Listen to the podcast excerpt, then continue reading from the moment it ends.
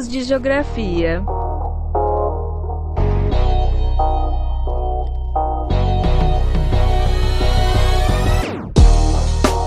Olá, turma! Saudações geográficas. Sou o professor Leandro Lima em mais um 3 minutos de geografia. Em nosso minicast de hoje, quero discutir um pouco de como o novo marco legal do saneamento básico, aprovado pelo Senado no dia 26 de junho, em meio a uma crise sanitária, terá fortes consequências nas periferias metropolitanas do Brasil. Inicialmente, é importante destacar que o projeto de lei, ele cria as bases para as privatizações e concessões do setor. Uma perspectiva que divide opiniões, tudo bem, mas dentro da política ultraliberal do governo atual, é preciso repensar a vinculação de empresas no comando de uma função pública, o que coloca um direito humano fundamental, que é a água e o esgoto, dentro de uma racionalidade econômica e não associado à dignidade das pessoas, uma dignidade que perpassa inclusive o seu direito à saúde e a uma cidadania plena. Quando analisamos a partir da nossa lógica urbana periférica e mais especificamente a lógica das nossas metrópoles corporativas fragmentadas, do qual nos fala o professor Milton Santos, a questão da água está inegavelmente ligada às pessoas de baixa renda, às áreas mais pobres, a lugares onde simplesmente não tem água. Imagine esgoto, limpeza urbana, coleta e tratamento de lixo, do qual contempla o saneamento básico. São lugares com surtos frequentes de doenças como cólera, dengue e leptospirose. É preciso deixar claro claro que não há um novo marco regulatório. Desde o governo Temer já se buscava implementar esse projeto de lei, assinado pelo senhor Tasso Gerençati, conhecido como o homem da Coca-Cola no Brasil. Um projeto de lei que traz uma maciça privatização dos serviços associada a um discurso da modernização e universalização do saneamento básico no país. No entanto, sobre a égide neoliberal, as experiências internacionais mostram justamente o contrário. O caso do Chile, por exemplo, onde a água é privatizada desde a década de 80, todo o histórico das privatizações demonstra que o serviço tem piorado. As taxas têm ficado cada vez mais caras e o foco no lucro fez com que as empresas não priorizassem as áreas periféricas, ficando o Estado responsável por essas áreas. E aí, no Brasil, um país que, de acordo com o Sistema Nacional de Informações sobre o Saneamento Básico, apresenta 35 milhões de pessoas sem acesso acesso à água encanada e tratada e mais de 100 milhões sem esgoto, tais empresas irão de fato garantir o direito à água e à cidade? E mais, as periferias metropolitanas, no qual representa 33% da população sem água tratada, serão de interesses por parte dessas empresas? Estamos colocando um bem com propriedade de direito ao uso para se tornar uma mercadoria ou ser enxergado como uma conquista. Estamos transformando direito direitos de cidadania